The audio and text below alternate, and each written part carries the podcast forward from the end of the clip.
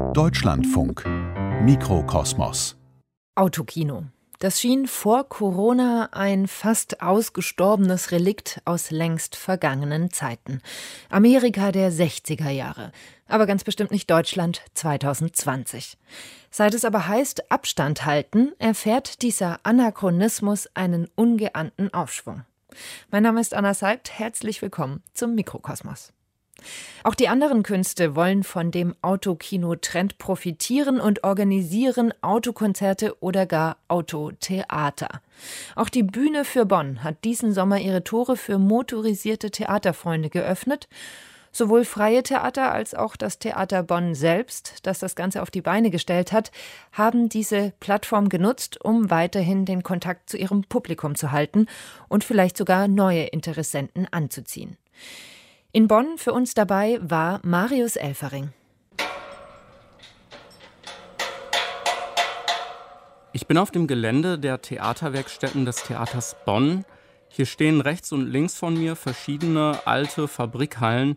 Ein großer Schornstein ragt in den Himmel. Die Gebäude aus Backstein umgeben einen großen geteerten Platz, der ansonsten vermutlich als Parkplatz fungiert oder als Durchfahrtsstraße. Arbeiter sind gerade dabei, eine 15 Meter breite Bühne aufzubauen, denn ab kommender Woche soll hier das Autotheater starten. Insgesamt 41 Wagen werden hier zu den Vorstellungen dann Platz finden.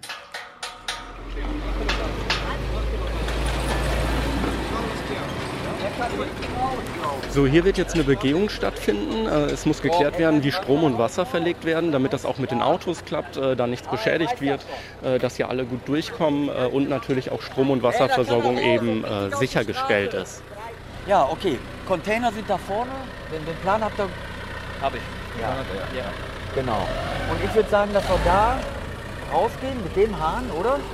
Dann benutzen wir nur den, machen hier ein T-Shirt dran. Geht einmal so rum, einmal so rum machen da die Versorgung für Waschbecken. Ein T-Stück. Beide zum Absperren am besten, genau. falls ist, dann kann einer abdrehen. Genau. Ja? Ja, okay. Ja, Verbleiben wir erstmal so. Mein Name ist Peter Lürnbaum, ich bin technischer Betriebsdirektor hier am Theater Bonn und stellvertretender technischer Direktor und bin dafür zuständig, dass das technisch umgesetzt wird, dass wir hier die Autotheater aufbauen. Das ist bestimmt ein, äh, ich meine, ein großer Aufwand. Man hat ja nicht jedes Jahr ein Autotheater hier zu, zu verantworten und zu tragen, oder? Ja, es was Spezielles. Auf alle Fälle haben wir noch nie gehabt oder in meiner Zeit nicht. Bin auch schon 27 Jahre da. Wir haben schon mal Bühnen draußen gehabt für Theaterfest oder irgendwelche speziellen Sachen. Aber Autotheater hatten wir noch nicht. Und dadurch, dass es eben draußen ist und an der Ecke, wo wir keine Möglichkeiten haben, Garderoben oder so zu machen, muss man äh, viel improvisieren. Ja? Also die Garderoben sind zum Beispiel in, in Containern, wo wir normalerweise Dekorationen mit transportieren, ja? werden da reingebaut. Da müssen wir gucken, dass wir die, wenn das Wetter so bleibt, kühl kriegen. Wenn es regnet, dass es angenehm ist für den Künstler, der, der sich drin umzieht oder drin verweilt. Fahren denn die Autos ja. relativ nah ran? Also ja, das erste Auto steht fünf Meter von der Bühne weg, meine ich. Und das letzte 45. Ne? Wir haben 41 Autos, die wir stellen können. Und da muss man auch gucken, kleine Autos nach vorne, große Autos nach hinten. Wie ja. auf dem Foto. Wie, ja, genau, wie auf dem Foto. Und es gibt richtig Regelungen. Das Cabrio-Dach muss zu sein, man darf nicht rauchen. Äh, man darf nur eine Seite Fenster aufmachen, jetzt wegen Covid-19, natürlich, ist ja alles wegen Covid-19. Ja, solche Regelungen. Es gibt richtigen Verhaltenszettel, der ausgeteilt wird. Ja, muss man jetzt gucken, wie man diese ganzen Hygienevorschriften umsetzt. Heute findet die Generalprobe hier am Autotheater in Bonn statt. Morgen wird dann das Stück Linie 16 vor Publikum gespielt.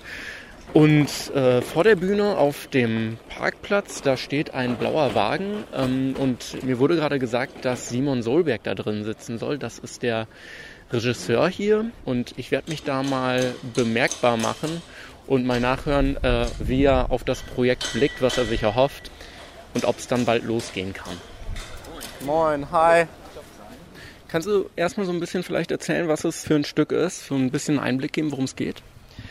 Es ist eigentlich eine Reise mit der Linie 16 von Köln nach Bonn und da treffen alle möglichen verschiedenen Personen aufeinander und wir versuchen immer so eine Grenze zu bekommen, so dass es auch mal politisch ein bisschen unkorrekt wird und aber dass es zum Schluss man die Leute abholt mit dem Lachen und äh, aber doch ihnen das, was man sich gerade so, womit wir uns beschäftigen, auch politisch, äh, mit auf den Weg geben kann.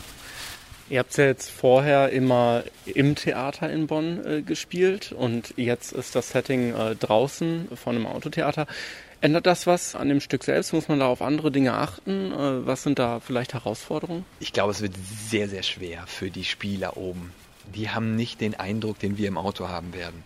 Das Tolle ist im Auto, es ist eigentlich wie ein Live-Hörspiel, zu der wir auch noch eine Bühnenshow bekommen. Aber man hat die Schauspieler eigentlich so präsent und so nah und auch eigentlich so einen tollen Sound, wie man es im Theater nicht an jedem Platz hat. Das ist, glaube ich, als Zuschauer total toll. Ich glaube, für die Spieler und generell, wie Theater funktioniert, dass sich so eine Dynamik aus dem Live-Moment äh, entwickelt, wird das, glaube ich, eine richtig große Umstellung. Wie ist es denn? Hattest du jetzt im Grunde quasi heute dann noch die Aufgabe, ich meine, du hast gesagt, was die besondere Situation ist mit dem Publikum, die Darstellerinnen und Darsteller auch noch darauf vorzubereiten oder ist man da Profi genug, um zu wissen, was da auf einen zukommt? Oder? Ganz ehrlich, wir wissen alle überhaupt nicht, was auf uns zukommt. Also Klar, es mutet ja an wie so eine Rock'n'Roll-Bühne. Ne? Das heißt, das haben wir jetzt, habe ich den Spielern heute Morgen auch erstmal mit auf den Weg gegeben, als erstmal so alle versucht haben, sich zu erinnern, was habe ich auf der Bühne gemacht und gemerkt haben, okay, man ist super weit weg. Ihr müsst, glaube ich, müssen alle so ein bisschen den äh, Mick Jagger irgendwie aus dem Ärmel schütteln. Und es wird garantiert jetzt beim Durchlauf heute Abend irgendwie dauern, was anderes draus zu machen, als wir drüben machen. Ist ja eigentlich immer toll. Wir haben natürlich noch so ein bisschen so einen kleinen Wermutstropfen, dass wir um 8 Uhr starten, weil es noch so hell ist und ich natürlich ein Freund des Budenzaubers bin, äh, mit Nebellicht, dies, das. Und das ist natürlich jetzt eher spärlich, zumal auch nur hier die Apparate sein dürfen, die so wetterbeständig sind und sonst wie. Da freue ich mich jetzt eigentlich auch so ein bisschen, dass nicht ganz so gutes Wetter ist äh, äh, morgen Abend, weil man dann einfach schneller, schöner, besser die Kollegen sieht. Im Autotheater gibt es viele Regeln zu beachten, sowohl für die Zuschauer als auch für die Schauspieler. Die Zuschauer zum Beispiel dürfen das Auto nur für den Toilettengang verlassen und dann natürlich auch nur mit Mundschutz. Außerdem darf das Fenster nur auf der Fahrerseite heruntergelassen werden. Und auch für die Schauspieler äh, gelten Hygieneregeln. Die Darsteller halten also auf der Bühne möglichst große Abstände und Szenen mit Körperkontakt äh, gibt es nicht. Aber trotz dieser schwierigen Voraussetzungen ist die Premiere morgen ausverkauft.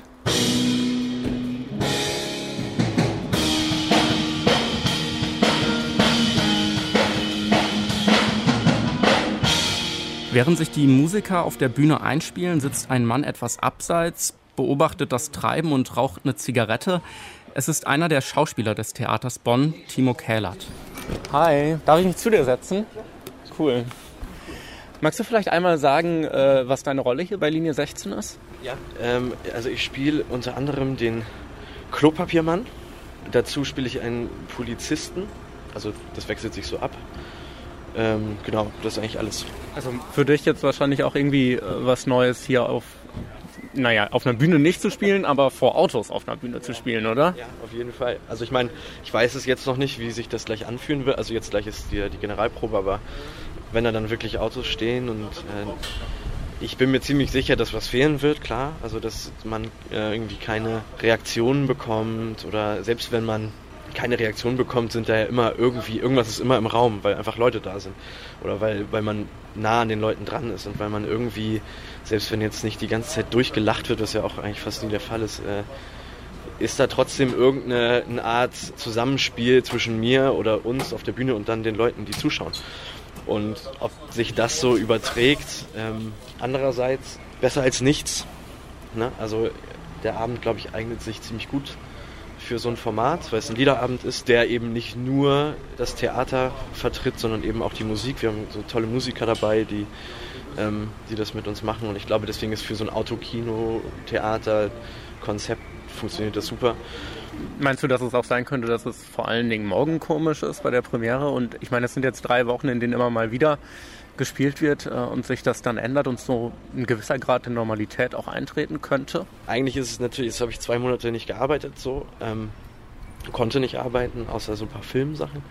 Es ist natürlich, wäre schön, wenn es irgendwie eine, eine Normalität innerhalb von dieser abnormalen Situation geben würde, dass man sagt, dass ich jetzt jede Woche zweimal zumindest mal spielen kann. Und auch wenn das dann halt so ist, dass es zumindest irgendwas zu tun gibt, weil klar, man kann immer auch mal eine Pause gebrauchen oder so einen Abstand nehmen von dem, was man tut, aber langsam reicht's so. Ne? Also ich habe Lust wieder zu arbeiten.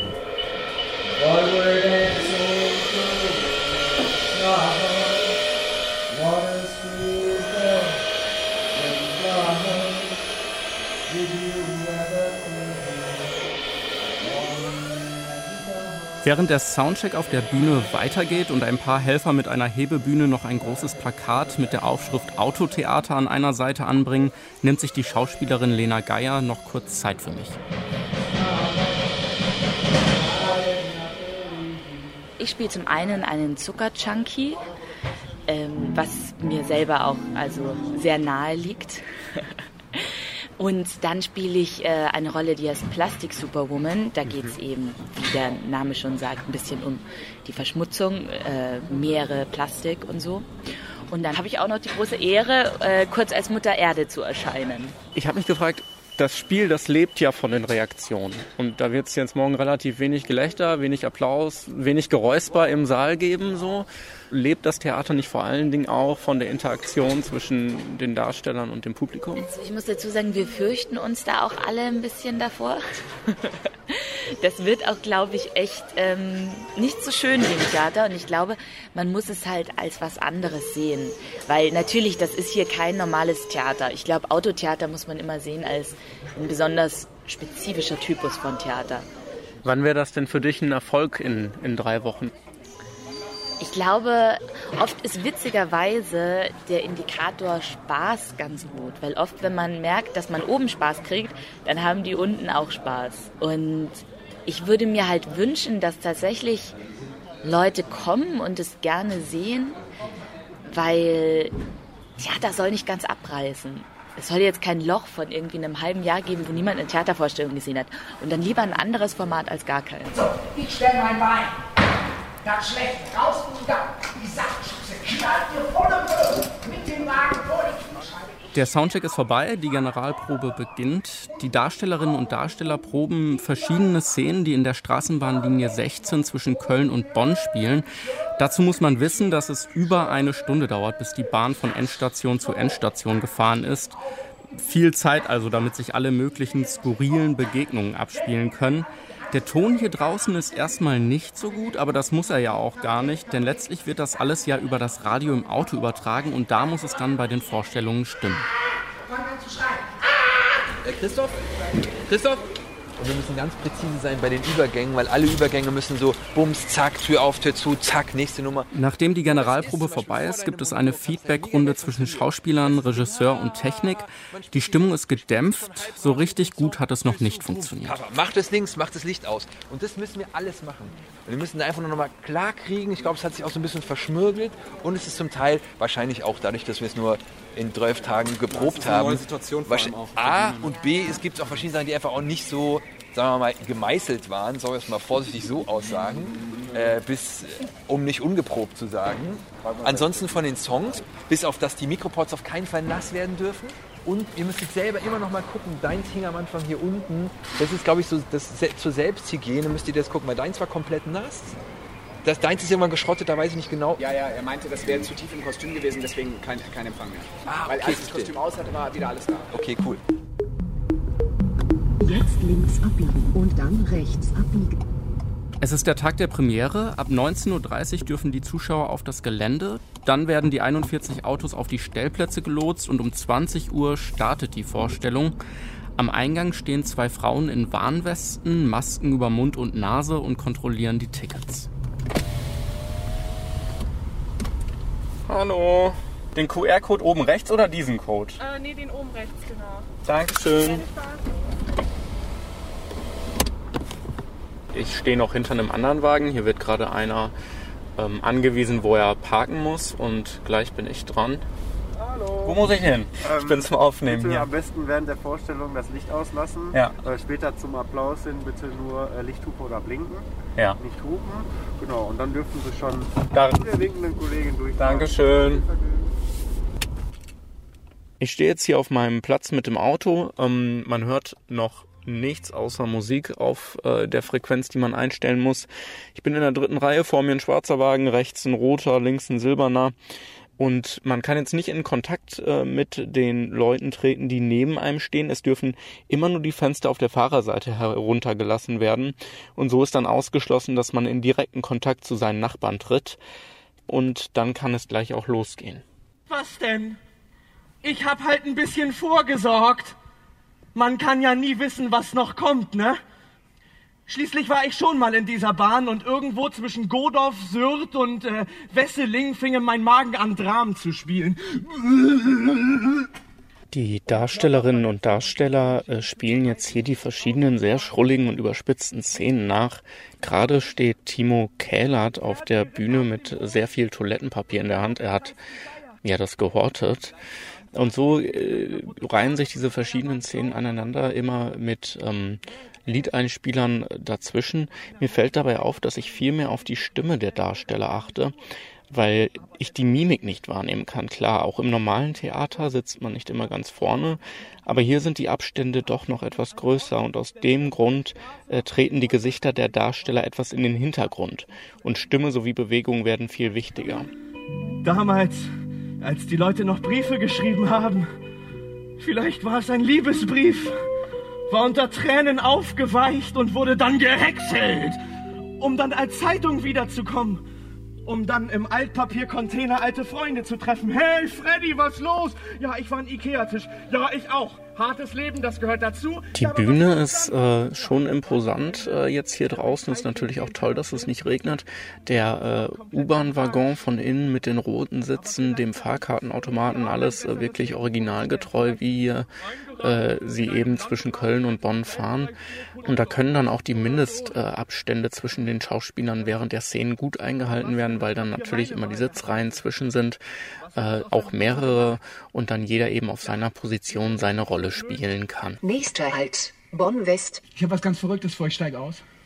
Aha. Äh, also aus, aus, aus dieser Bahn. Und dann mache ich es wie mein Freund Robinson.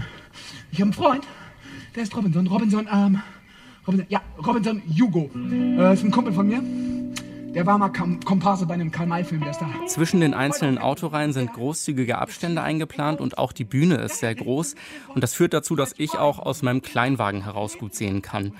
Auf der Bühne selbst reiht sich Szene an Szene und das Stück Linie 16 hat eigentlich nicht so einen erkennbaren roten Faden, sondern wird eher durch die Umgebung zusammengehalten und das ist eben der Straßenbahnwagen, in dem diese ganzen Szenen spielen. Wie die anderen Zuschauer das Stück und die besondere Situation so finden, ist schwierig für mich einzuschätzen. Wenn ich nach links und rechts schaue, dann sehe ich ja ausdruckslose Minen. Das ist schon komisch, dass man hier im Auto kein Lachen, kein Klatschen mitbekommt. Und wenn das jetzt schon für mich komisch ist, dann ist es für die Darsteller vermutlich noch mal deutlich skurriler. God knows how I. In den Szenen sind häufig Lieder integriert, die die Darsteller singen. Da jault der klopapierhortende Fahrgast, gespielt von Timo Kählert, Crazy von Niles Barclay oder der stotternde Passagier, dem Diebstahl unterstellt wird, äh, fängt an, Lose Yourself von Eminem zu rappen.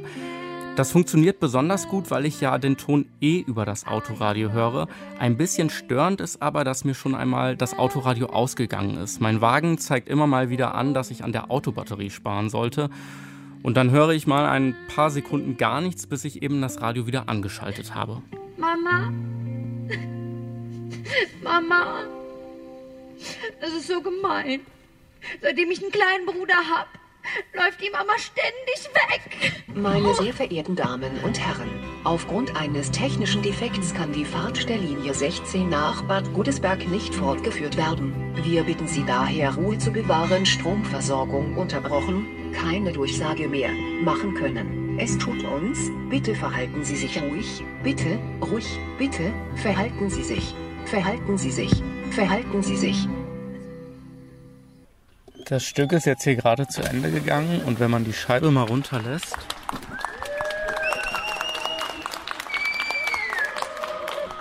dann gibt es letztlich doch Applaus natürlich. Der muss ja auch nicht ausbleiben.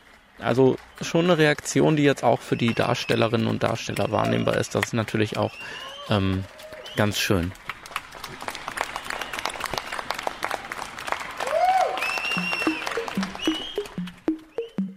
Zwei Wochen sind seit der Premiere vergangen. Ich hatte damals Lena Geier, eine der Schauspielerinnen am Theater Bonn, gebeten, dass sie mir ein Zwischenfazit zuschickt, sobald sie mehrere Vorstellungen absolviert hat.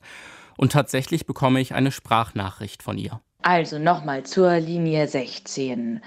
Die Generalprobe war für mich noch ein totaler Schock, ähm, weil man da oben auf der Bühne natürlich in dem Moment, wo du auf Autos schaust statt auf Zuschauer, gehen dir halt so ganz andere Sachen durch den Kopf. Also man, man sieht ja auch, dass die irgendwie im Auto essen und quatschen und dann hatte ich irgendwie totales Blackout, was mir normalerweise nie passiert. Also es hat mich ehrlich gesagt zuerst total umgehauen. So, das war die Generalprobe und dann aber ab der ersten Vorstellung hat es schon auch begonnen, Spaß zu machen. Also normalerweise spielt man ja immer die Leute an und jetzt habe ich gemerkt, ich spiele halt so die Autos an. Also man guckt auch manchmal sogar so, so in die Scheinwerfer wie in die Autos. Das ist irgendwie ein ganz witziges Gefühl. Also es ist auf jeden Fall eine, eine, eine gute Erfahrung. Okay, ganz, ganz liebe Grüße. Ich hoffe, es geht dir gut. Tschüss. Lena Geier scheint sich also an die neuen Umstände gewöhnt zu haben. Natürlich interessieren mich aber auch die Eindrücke der Zuschauer. Bei der Premiere schien es mir unmöglich, Kontakt zu den anderen Anwesenden aufzunehmen. Eine der vielen Regeln war ja, dass man nur aus dem Auto aussteigen darf, um zur Toilette zu gehen. Kontakt zu den anderen Autofahrern war untersagt. Also mache ich mich nochmal auf nach Bonn, diesmal ohne Auto. Wären Sie vielleicht so nett, kurz mir Ihren Namen zu verraten? Günther Fuhrmeister. Herr Fuhrmeister, wie hat es Ihnen gefallen? Da hinten sitzt Ihre Tochter? Genau. Ah ja, wie hat's Ihnen Dahinter ist meine Frau. Oh, mit zwei Wagen heute Genau, Abend hier. genau. Wie hat es Ihnen gefallen? Sehr gut gefallen. Wir waren zum ersten Mal hier. Ähm, also wirklich ein schöner Abend, alles sehr angenehm, alles einfach von der Organisation. Tolles Stück, hat Spaß gemacht. Meinen Sie denn, dass so eine Verbindung zwischen Publikum und äh, Darstellern so gut hier herzustellen ist wie im Theater dann wirklich, wo ja auch viel gelacht wird und sowas, wo Reaktionen vom Publikum da sind? Ja, nee, glaube ich, glaube ich dann weniger von den Reaktionen, ganz gezielt, weil es doch auch hier jetzt hell ist und es ist doch eine andere Atmosphäre. Ne? Also die Schauspieler haben es schon gut gemacht, die Musik war super, aber das ist schwierig, dann so das herzustellen. Alles klar, vielen Dank, schönen Abend Danke, Ihnen. schönen Abend, Wiedersehen, Gute, tschüss. Ich komme so rum. Hi. Nicola und Marco sitzen hier im Auto. Wie hat's euch gefallen? Äh, sehr gut. Also Theater im Auto ist ja erstmal was Ungewohntes, aber ähm, ich finde, es hat sehr gut funktioniert, auch mit dem Stück. Und äh, das Stück, ja, wir haben gerade auch drüber gesprochen. Sehr lustig, es ist ein bisschen verrückt, aber positiv verrückt. Wir haben gesagt, es ist so ein bisschen so eine ähm, überzogene Sozialstudie am Beispiel von ja, einer Zugfahrt. Ähm, und sag mal, habt ihr denn das Gefühl, dass so ein Autotheater das richtige Theater im Saal ersetzen kann? Also ich glaube, die Interaktion mit den Schauspielern ist halt nicht richtig vorhanden. Ne? Das ist so ein bisschen problematisch. Naja, wobei die Schauspieler haben sonst einen dunklen Saal. Also die sehen zwar die ersten Reihen, aber die sehen ja in der Regel wenig die Interaktion mit dem Publikum. Also ich könnte mir sogar vorstellen, dass sie teilweise, wenn es hell ist hier, fast mehr Interaktion mit dem Publikum sehen. Weiß ich nicht, ist das Ja, die kriegen halt weniger Feedback, so Applaus mal zwischendurch. Ja, und aber so. das machst du bei Ich weiß Faust. nicht. Gibt Ja, ja, bei auch keinen Faust. Applaus zwischendurch in aller Regel. Ja. Ja. Ich weiß nicht, also ich finde es äh, was ganz anderes halt, weil man halt auch mal die Schuhe auszieht und äh, ne? also es ist einfach eher so ein bisschen Wohnzimmeratmosphäre. Man konsumiert es vielleicht doch ein bisschen mehr so nebenbei. Also weil man irgendwie so ein bisschen mehr unter sich ist und doch ein bisschen separiert vom Ganzen, sowohl von den anderen Zuschauern als auch vom Stück. Man quatscht zwischendurch. Genau, man redet mal ein ja. bisschen zwischendurch, Mhm. genau. Das ist schon anders. Timo Kählert, einer der Schauspieler von Linie 16, hat mich zu sich nach Hause eingeladen. Wir wollen noch mal darüber reden, wie er die vergangenen Wochen empfunden hat, wie das Autotheater für ihn so war und natürlich auch für das Ensemble. Und deswegen äh, gehe ich jetzt zu ihm und besuche ihn. Ja.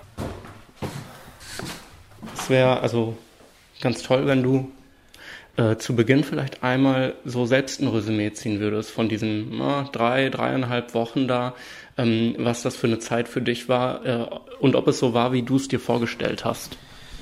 Ja, ich glaube, ähm, wenn ich jetzt das so Revue passieren lasse, es war schon, wie ich es mir vorgestellt habe. Meine Ängste waren ja vorher, dass man, ja, dass man auch so ein bisschen, eben, du spielst vor Autos und so, man vergisst, dass da ja auch Menschen drin sind. Die Reaktionen, die man sonst mit dem Eins zu eins mit dem Publikum hat, sind, äh, sind nicht so da. Und tatsächlich hat sich das nach der Premiere irgendwie dann so eingestellt, dass auch wegen dem Wetter, was ich gar nicht bedacht hatte, die Fenster offen waren. Also man hat schon mitbekommen, dass die Leute entweder dran sind oder nicht. Und man kriegt tatsächlich, womit ich gar nicht so gerechnet hätte, ein Gespür dafür. Also auch wenn man gar nicht so in die Autos reingucken kann wegen den Spiegelungen und so, aber man kriegt ein Gefühl dafür, ob das jetzt gerade funktioniert oder nicht. So, ja, das war eigentlich sehr schön. Was nimmst du denn für dich mit aus diesen drei Wochen? Dass ich sehr gerne ohne Auflagen wieder spielen würde. Ich vermisse das Theater sehr. Ich vermisse es zu spielen, ich vermisse den Austausch. Ich vermisse ähm, auch normale Proben, ohne dass man da irgendwie acht Meter Abstand halten muss voneinander und so.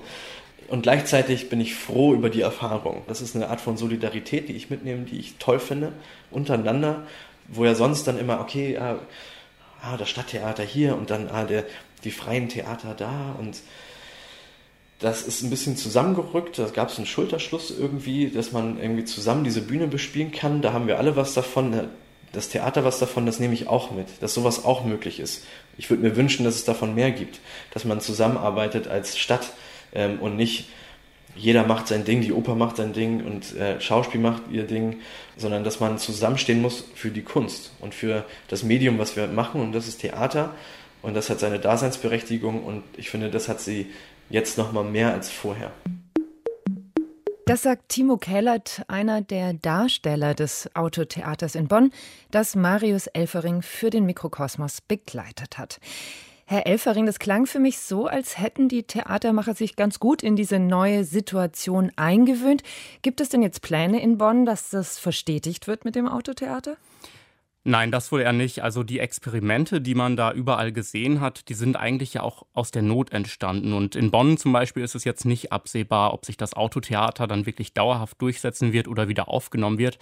Zumal man das ja auch mal finanziell hochrechnen muss. Wenn da wirklich volle Auslastung war, dann waren da vielleicht ähm, ja, etwas über 100 Leute bei einer Vorstellung, je nachdem, wie die Autos besetzt waren.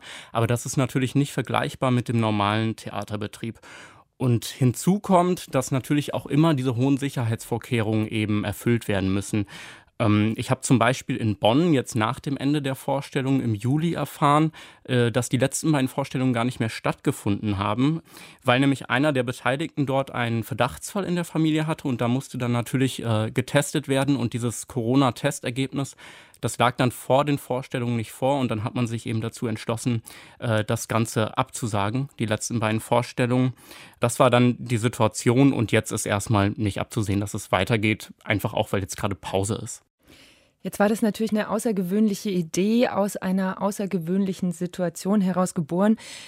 Aber so ein bisschen unfair ist es ja auch, weil wirklich nur Leute dahin kommen können, die ein Auto, geschweige denn sogar einen Führerschein besitzen.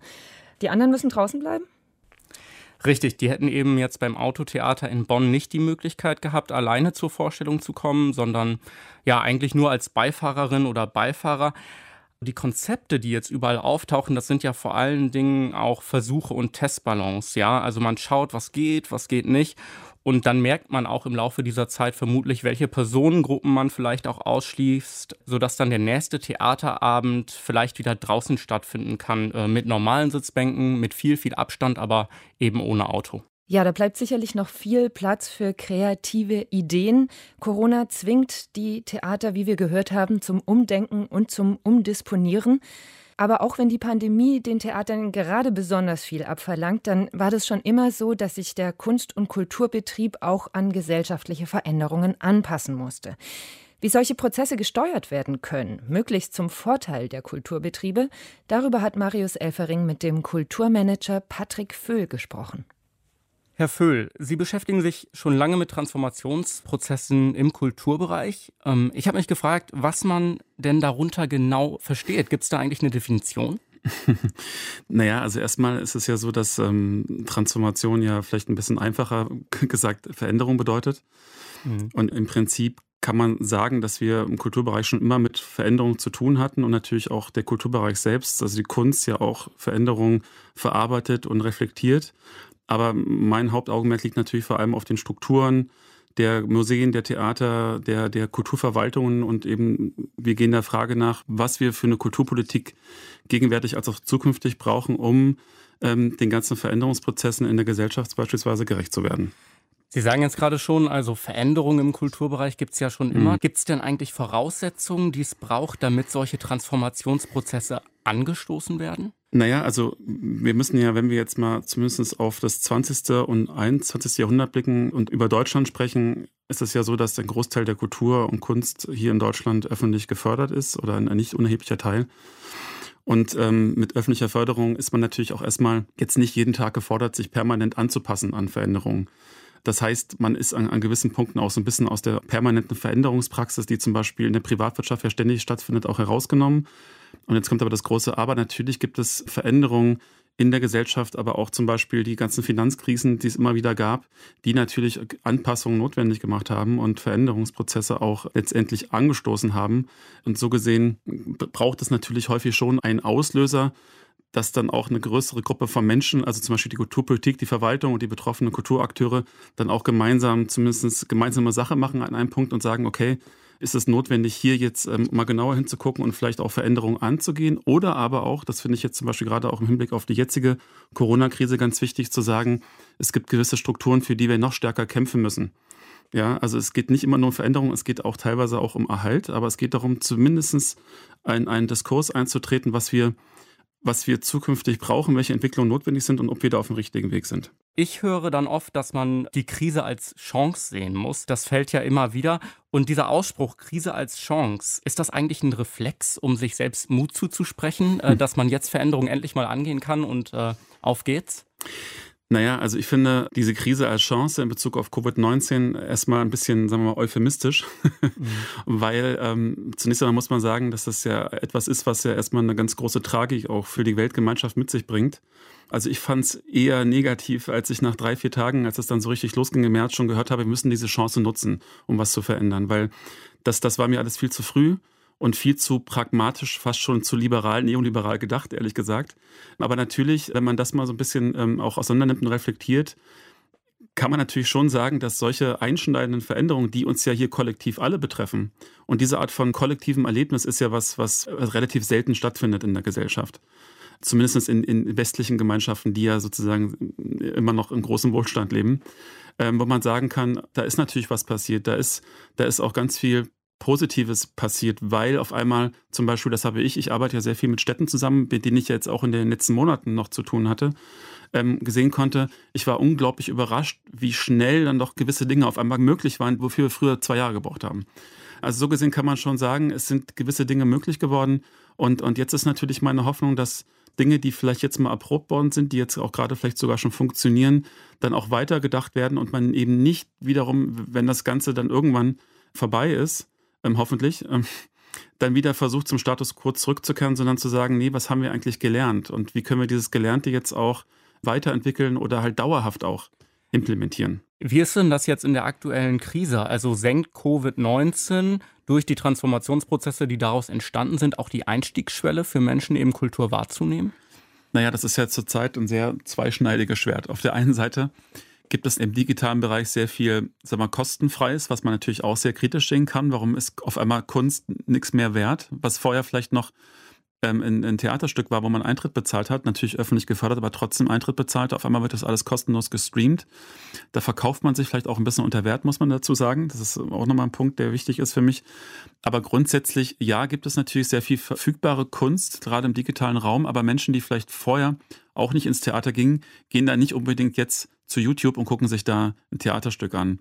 Ich sehe also eher gerade die Gefahr, dass wir eigentlich die ganzen Teilhabebemühungen der letzten 10, 20, 30 Jahren, auch durch die ganzen Mitbestimmungsdebatten im Theaterbereich zum Beispiel, dass wir da gerade gucken müssen, dass wir da nicht wieder zurückfallen, weil wir natürlich gerade etwas erleben, dass der Zugang zu Kunst und Kultur eher erschwert wird, weil wenn Sie mal, wenn Sie jetzt ins Museum gehen, müssen Sie online ein Ticket buchen. Wenn Sie ins Theater wollen, ist die Sitzplatzanzahl sehr begrenzt. Es gibt weniger Vermittlungsangebote äh, klassischer Art. Also eigentlich sind jetzt gegenwärtig die Schwellen sogar aus meiner Sicht an vielen Punkten höher.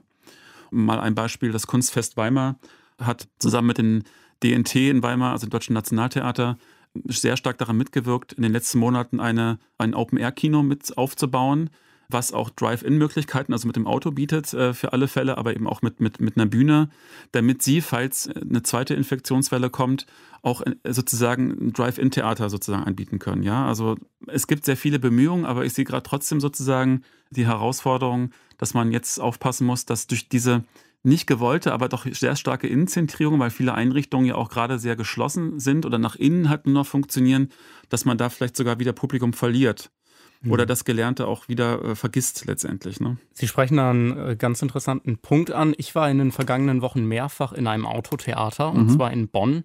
Da habe ich dann beobachtet, dass halt viele sich in ihren Wagen äh, so Häppchen mitgenommen haben, Sekt. Mhm. Äh, mir sagte einer, hier kann ich mal die Schuhe ausziehen.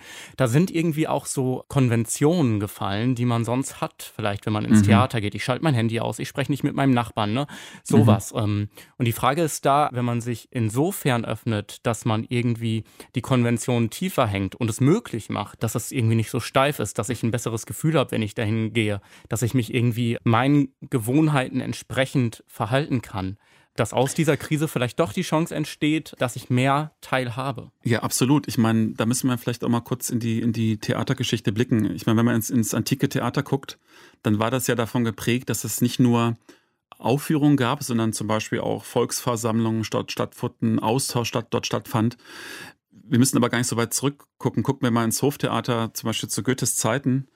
Da war natürlich das Theater ein wesentlicher Ort, wo man sich abends auch traf und austauschte, wo man die ganze Familie mitbrachte, wo man auch seinen Hund mitbringen konnte, wo gegessen wurde, wo aber auch, und das muss man natürlich auch sagen, viel, sehr viel geschrien wurde. Also da hat das Publikum sich durchaus das Recht rausgenommen, bei einem neuen Schauspieler zu sagen, nö, der gefällt uns nicht. Und dann hat man auch das ins, ins Stück reingeschrien.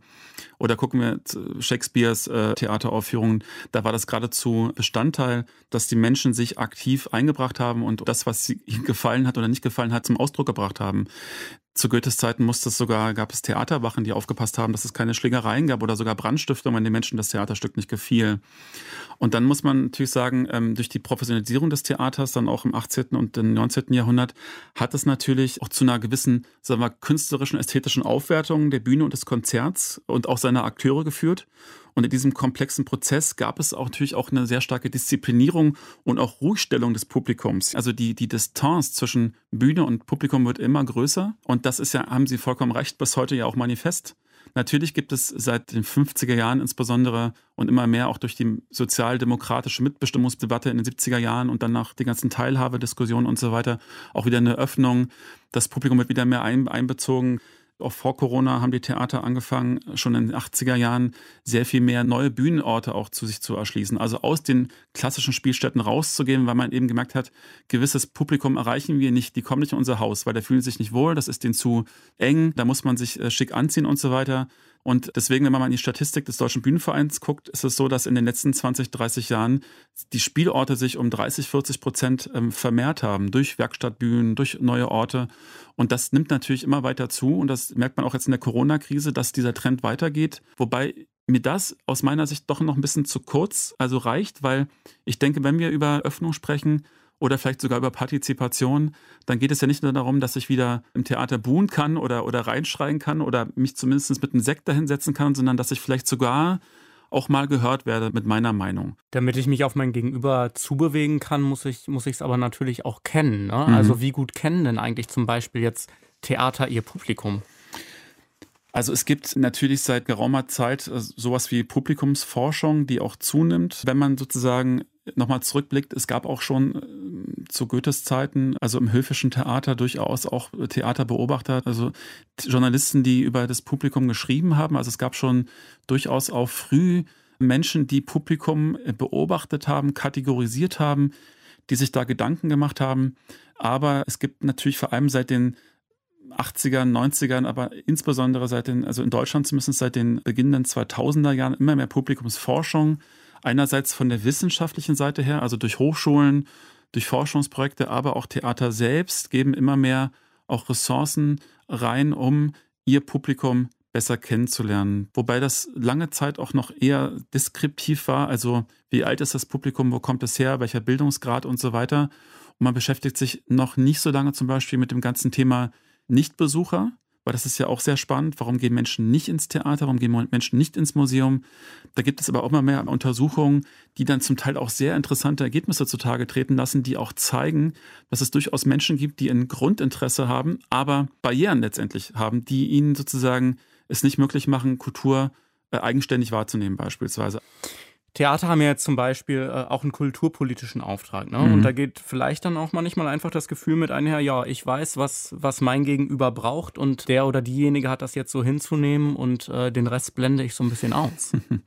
ja, absolut. Also ich habe es ja vorhin schon ein bisschen angedeutet durch diesen Theaterdiskurs, um es mal ganz simpel zu sagen, wenn das, das höfische Theater noch sehr nachfrageorientiert war. Also man musste sehr stark gucken, was das Publikum will, um weiter existieren zu können. Man hat ja teilweise auch Stücke schon dann umgeschrieben. Man hat also ein Werk am Montag aufgeführt, es lief nicht besonders gut, also hat man es noch schnell umgeschrieben, am Freitag schon ein bisschen anders aufgeführt.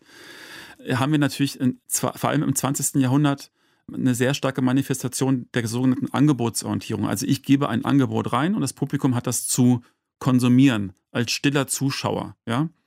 Ich definiere, was Kunst ist. Das ist ja sowieso eine Frage. Wer definiert eigentlich, was Kunst ist? Und wer, wer definiert, was gefördert werden sollte? Und da ist es natürlich so, dass wenn man das mal runterrechnet, wahrscheinlich 0,0001 Prozent unserer Bevölkerung definieren, was Kunst ist. Und der Rest muss quasi das dann entsprechend konsumieren oder wahrnehmen. Aber ja, ganz wichtige Frage. Und ich glaube, dass wir jetzt was erleben können, dass wir eine Dualität von Nachfrage und Angebotsorientierung ähm, feststellen können. Und das hat was damit zu tun, dass wir natürlich immer wieder sagen, ja, wir haben die Kunstfreiheit, Kunst muss sich frei entfalten können. Also nicht gleich die Verzweckung von Kunst für Zwecke der gesellschaftlichen Entwicklung beispielsweise, aber es wird auch nicht mehr so sehr in Frage gestellt, dass natürlich auch Kunst eine gewisse Relevanz hat, also zumindest wenn sie öffentlich gefördert ist, für die Gesellschaft haben muss. Also Themen aufgreifen muss, Reflexion anbieten muss, aber eben auch Teilhabe und Mitsprache anbieten sollte. Und ich glaube, da sieht man schon, dass so diese klassische Angebotsorientierung nur noch in gewissen Schichten funktioniert. Und das ist natürlich vor allem die bürgerlichen Schichten, die aber in der Form natürlich immer kleiner werden, weil sie sich immer stärker differenzieren, diversifizieren und das klassische Bürgertum natürlich in dieser Form auch ausstirbt, sodass natürlich die Theater auch darauf angewiesen sind, auf neues Publikum zuzugehen, weil wir haben ja im Kulturbereich so gut wie keine Kriterien, wonach sozusagen quasi der Erfolg gemessen wird, ja. Und deswegen bleibt am Ende des Tages, das ist ja, das ist ja ein bisschen das Tragische, häufig dann nur die Besucherauslastung übrig. Ja, die an sich ja noch nichts aussagt über Qualität, aber dennoch häufig gerade im politischen Raum diskutiert wird.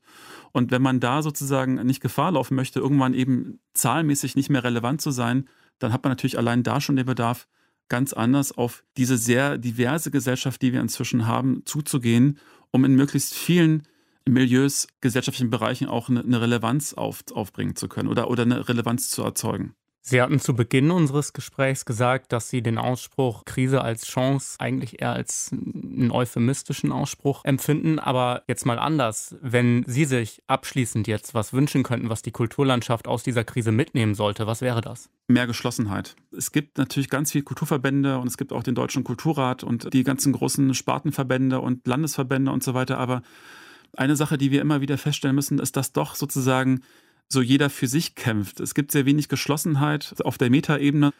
Wir müssen ja ganz ehrlich sein. Also wenn wir über Politik sprechen, geht es natürlich auch um Lobbyismus. Wer steht hier für wen ein? Wer hat hier die stärkste Stimme?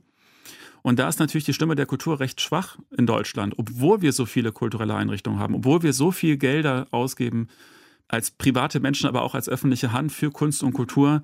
Da würde ich mir mehr Zusammenhalt wünschen, mehr Solidarität, mehr Geschlossenheit und zwar mit Themen, die über das wir brauchen mehr Geld oder wir sind systemrelevant hinausgehen, sondern wirklich sagen, warum, warum sind wir denn relevant? Warum sind wir unabdingbar für die Gesellschaft, gerade in diesen Zeiten? Warum sind die Orte, wo man sich austauschen kann, wo man was erleben kann, wo man Geschichte verstehen kann, Geschichte reflektieren, Geschichte in Zukunft denken kann, so wichtig? Also zusammengefasst mehr Solidarität untereinander und mehr Offenheit, Partizipation gemeinsam vielleicht noch offener zu gestalten. Mit diesem Gespräch zwischen Marius Elfering und dem Kulturberater Patrick Föhl endet der Mikrokosmos zum Autotheater in Bonn. Bühne trifft auf Blech. Für Ton und Technik verantwortlich Gunter Rose. Moderation und Redaktion Anna Seibt. Produktion Deutschlandfunk 2020.